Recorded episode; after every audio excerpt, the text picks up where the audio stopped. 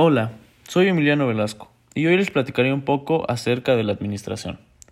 Primero, tenemos que saber que ésta siempre ha existido, tal vez no como una ciencia, pero es ocupada desde hace mucho tiempo. Esta es considerada una ciencia gracias a un señor llamado Taylor, el cual fue el que se introdujo a fondo, logrando que ésta se considerara ciencia. Pero se preguntarán, ¿por qué es importante saber sobre administración? Bueno, primero que nada, Tal vez no te des cuenta, pero utilizamos la administración en nuestro día a día, desde que despertamos hasta que llegamos a dormir. Tan fácil como el ejemplo de organizar tus días o tus horarios. Esto te ayuda a mantener una estructura, un orden y hasta prevenir errores.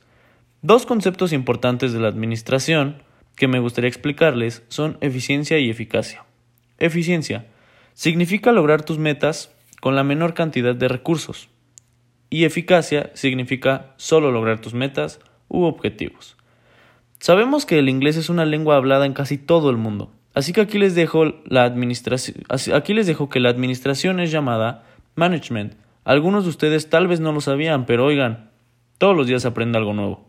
Espero les haya quedado claro qué es la administración. Ahora pasamos con sus características. Hay cinco de ellas que para mí son los más importantes.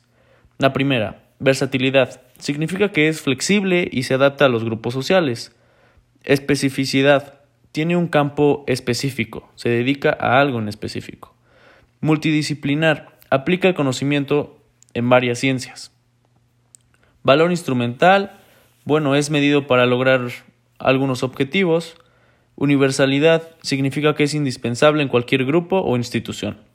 Pero no crean que la administración no se apoya de otras ciencias, claro que lo hace. Algunos ejemplos de estas son la psicología, el derecho, la economía, las matemáticas, estadística, contabilidad e informática.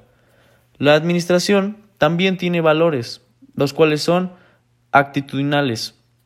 Estos llegan a impactar en lo individual o en lo colectivo. También tiene los sociales, que se encargan de contribuir al bienestar de la comunidad.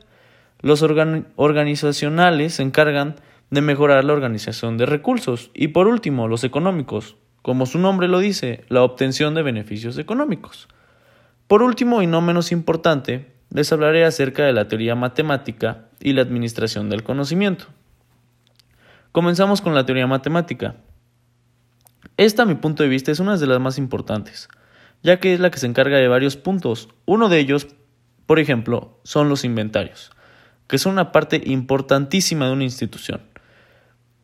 Esta teoría fue creada en 1938 con la finalidad de que se aplicara para tomar decisiones, al igual que llevar a cabo varios métodos, como lo son los métodos cuantitativos, los matemáticos y los pensamientos ordenados.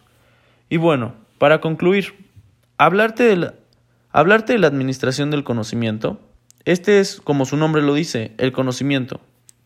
Es lo más importante. Hay una frase que nos dice que el conocimiento es poder. Y tiene razón. Entre una empresa tenga más conocimiento, ya sea de su empresa, de sus competidores, tendrá una ventaja competitiva y logrará llegar a sus objetivos.